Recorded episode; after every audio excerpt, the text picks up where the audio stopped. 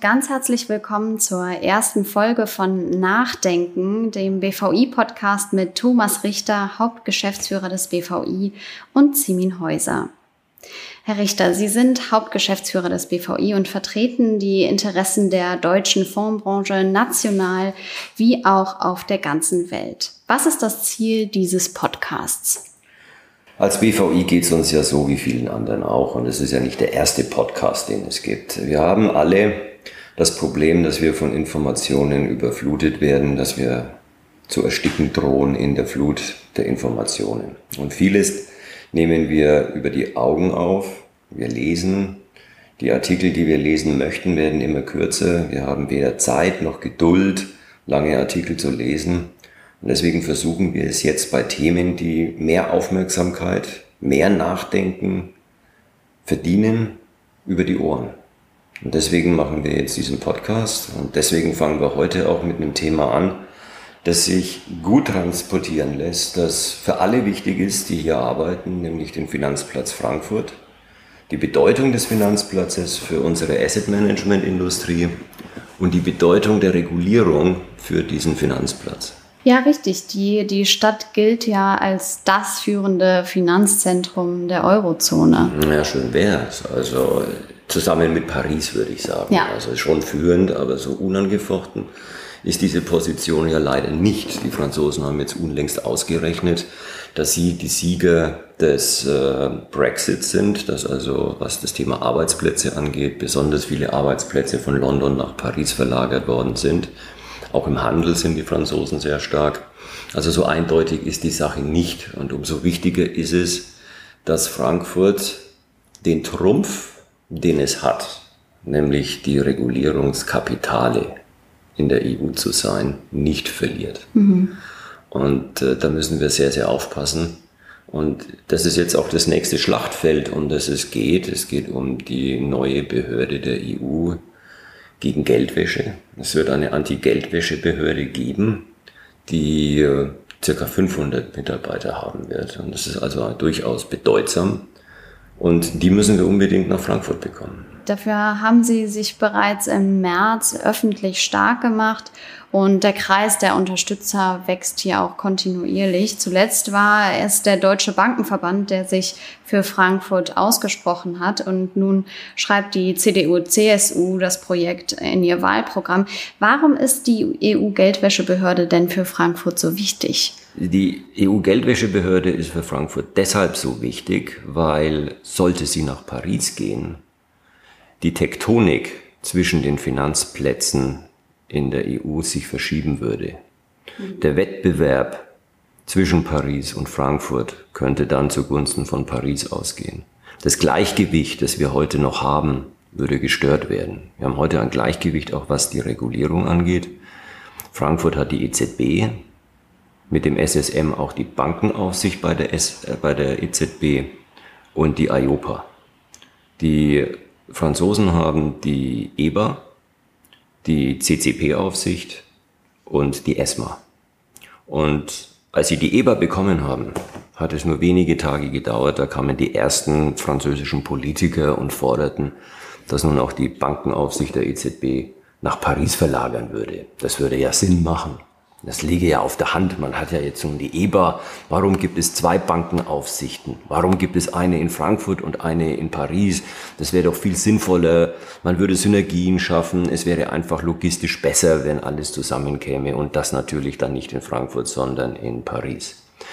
Und äh, dahinter steckt das Kalkül, dass man äh, Industriepolitik, Arbeitsplätze und letzten Endes auch den Einfluss auf die Regulierung gewinnt mit dem Argument, dass man sagt, na ja, wir teilen das jetzt auf. Frankfurt bekommt die Geldpolitik und Paris bekommt die Regulierung.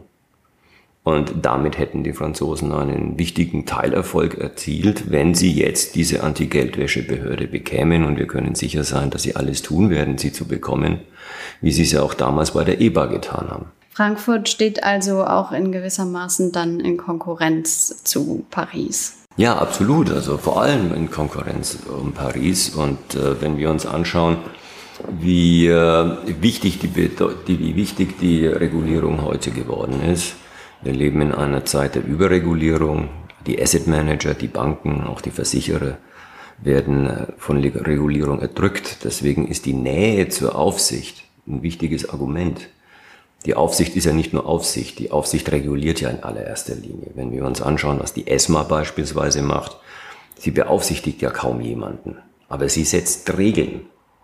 Und als Regelsetzer beeinflusst sie natürlich ganz nachdrücklich das, was wir tun. Und insofern ist diese Nähe zum Regulator sehr, sehr wichtig und durchaus ein Argument im Wettbewerb der Finanzplätze untereinander. Und da darf Frankfurt dieses Mal nicht wieder den kürzeren ziehen, wie damals bei der EBA. Bleiben wir nochmal bei dem Thema EBA. Frankfurt hatte 2017 ja schon einmal die Chance, sich für diese ähm, Europäische Bankenaufsichtsbehörde zu bewerben.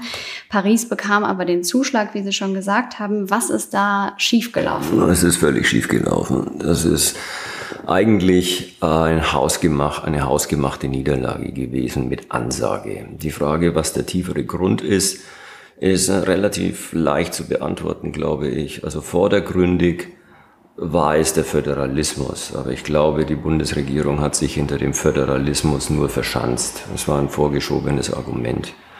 Es war ja damals so, dass nach dem Brexit zwei EU-Behörden in die EU verlagert werden mussten aus London heraus. Das war zum einen die EMA, die Arzneimittelbehörde, die ja jetzt im Zusammenhang mit Corona durchaus äh, an Bekanntheit gewonnen hat und zum anderen die Bankenbehörde EBA. Ähm, Bonn hat sich beworben für die Arzneimittelbehörde, Frankfurt hat sich beworben für die EBA, äh, wurde auch unterstützt von, von Hessen, aber der Rückenwind aus Berlin blieb leider aus. Berlin hat gesagt, sie, man könne sich nicht entscheiden zwischen Nordrhein-Westfalen und Hessen. Es gäbe ja nun zwei Bewerbungen, man müsse neutral sein, aber es war meines Erachtens ein vorgeschobenes Argument. In Wahrheit war es immer noch das Fremdeln mit der Finanzbranche. Es war immer noch, waren immer noch die Nachwirkungen und das äh, Nachtragen aus der Finanzkrise, was dazu geführt hat, dass in Berlin leider überhaupt keine Dynamik entstanden ist und überhaupt keine Bereitschaft zu sehen war, sich für Frankfurt und die EBA einzusetzen, was ein schweres Versäumnis war.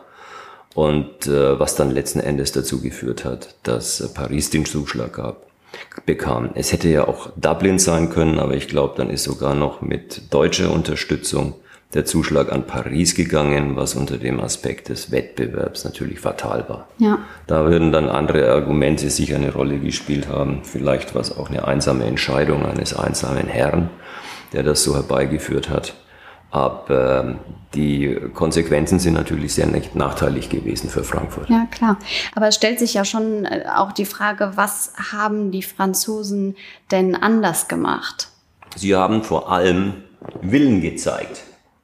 Sie haben diplomatisch gearbeitet. Sie haben bei anderen Mitgliedstaaten Verbündete geworben. Sie haben sich eingesetzt. Sie wollten diese Behörde haben. Sie wollten sie unbedingt. Sie haben auch Erleichterungen in Aussicht gestellt. Steuerliche Erleichterungen, äh, Erlass von Mieten und so weiter. Sie haben wirklich etwas getan und haben eben diplomatisch über ihre Vertretungen, Botschaften versucht, andere Mitgliedstaaten auf ihre Seite zu ziehen. Und das ist ihnen gelungen. Und äh, die Bundesregierung hat es völlig unterlassen. Wenn Sie das jetzt so sagen, was, was würden Sie sagen, was erwarten Sie denn von der Bundesregierung? Dass sie diesmal Form? anders macht. Ganz einfach, dass sie diesmal genauso professionell und aktiv vorgeht, wie es letztes Mal die Franzosen gemacht haben. Man hört leider schon wieder aus dem Bundeskanzleramt, es sei ja noch zu früh. Die Entscheidung für diese Anti-Geldwäschebehörde sei ja noch gar nicht gefallen. Aber glauben Sie mir, diese Entscheidung wird fallen und diese, Entscheid diese Geldwäschebehörde wird es geben. Und wenn wir uns wieder so viel Zeit lassen und sagen, ach, es hat ja noch jede Menge Zeit und wir müssen da ja gar nichts machen, nur um diese heiße Kartoffel nicht anfassen zu müssen, äh, wird es wieder nichts werden. Und wie gesagt, wenn die Tektonik erstmal in, ins äh, Schwimmen gerät, und sich zugunsten von Paris bewegt, dann kann die ganze Sache relativ schnell gehen und kann dann auch sehr zum Nachteil von Frankfurt ausgehen. Denn der eigentliche Trumpf, ich habe es ja eingangs schon gesagt, der eigentliche Trumpf von Frankfurt ist, ist, ist die Regulierungskapitale. Ja. Und wenn wir da ähm, Verluste erleiden sollten, also das nicht mehr sein würden, die Regulierungskapitale, dann dürfte es relativ klar sein, dass dann das europäische Finanzzentrum eindeutig Paris werden würde. Ja, und man hat ja fast schon den Eindruck, dass Deutschland sich hier einfach nicht vordrängeln möchte oder, oder täuscht das? Fast ist gut. Der Eindruck drängt sich ja massiv auf. Ähm, äh, es ist ein Verhalten, das bei anderen Mitgliedstaaten nicht anzutreffen ist. Diese, ja, wir wollen ja bloß nicht für uns vordrängeln und so. Das ist typisch deutsch. Ähm, anderen Mitgliedstaaten ist das fremd. Weshalb auch jetzt wieder zu erwarten ist, dass die ähm, diplomatischen Aktivitäten anderer Mitgliedstaaten ähm, sehr bald einsetzen werden. Man hört ja auch schon das erste. Und äh, aus Deutschland ist ja zum Glück jetzt auch mal ein gewisses Bewusstsein ähm, zu beobachten. Ähm, wir haben damals, im März waren wir die Ersten, die ähm, gesagt haben, jetzt wird es aber langsam Zeit, hier braut sich was zusammen. Jetzt haben wir mehr Unterstützer. Sie haben es ja auch gesagt, der Bankenverband hat sich der Sache angenommen. Das Wahlprogramm der CDU enthält das Thema. Deswegen ist es schon mal gut. Das, ich bin ganz zuversichtlich, dass wir es diesmal anders machen. Aus Hessen ist ohnehin ähm, Unterstützung zu erwarten. Wir sind da auch in sehr engem Kontakt mit dem hessischen Wirtschaftsministerium. Also diesmal muss es einfach besser werden. Also so wie bei der EBA darf es nicht nochmal ausgehen. Aber aus BVI-Sicht, wie, wie kann der BVI denn Frankfurt unterstützen? Als erstes haben wir mal das Bewusstsein geschärft, dass es hier ein Problem gibt und dass wir diesmal anders vorgehen müssen als beim letzten Mal. Wir waren die Ersten und ich glaube, da haben wir auch den Stein ins Rollen gebracht damit. Und das nächste ist, wir halten jetzt natürlich die Flamme am Brennen. Wir sind sehr aktiv in Wiesbaden. Wir sagen es auch immer wieder in Berlin, dass nicht wieder ähm, andere weniger geeignete Standorte den Zuschlag für eine EU-Behörde bekommen. Wir sind da schon sehr, sehr aktiv. Vielleicht als, als letzte Frage, warum ist dem BVI der Finanzplatz Frankfurt so wichtig? Es ist der Biotop, in dem wir leben. Deswegen. Und äh, wir leben von einer gewissen Breite und Tiefe an Talent. Wenn Sie fragen, warum ist London ein so bedeutender Finanzstandort, warum gehen so viele Finanzinstitute nach London, selbst jetzt noch, nach dem Brexit? Und wenn Sie immer an erster Stelle ein Argument hören, und das ist der Talentpool. Sie haben in London eben eine Vielzahl von Experten für alle möglichen Funktionen. Und da haben alle anderen in Europa das Nachsehen dagegen. Wir leben aber davon, dass wir hier in einem Arbeitsmarkt uns bewegen, der es uns erlaubt, auf solche Talente zurückzugreifen. Es geht hier um die Qualität unserer Dienstleistung, die wir dem Kunden schulden. Das heißt, wir brauchen einen großen Pool qualifizierter Arbeitnehmer. Und deswegen ist es wichtig, dass der Finanzplatz Frankfurt nicht nur tief, sondern auch breit ist und eine möglichst große Zahl von diesen qualifizierten Leuten hat. Sonst trocknen wir irgendwann aus und dann wird das Argument sein, naja, wir gehen jetzt woanders hin, weil hier in Frankfurt finden wir nicht genügend Leute. Und so weit, so weit ist es nicht. Dieses Problem haben wir nicht in Frankfurt, aber wir möchten auch nicht, dass wir eines Tages solche Überlegungen von äh, Finanzinstituten hören.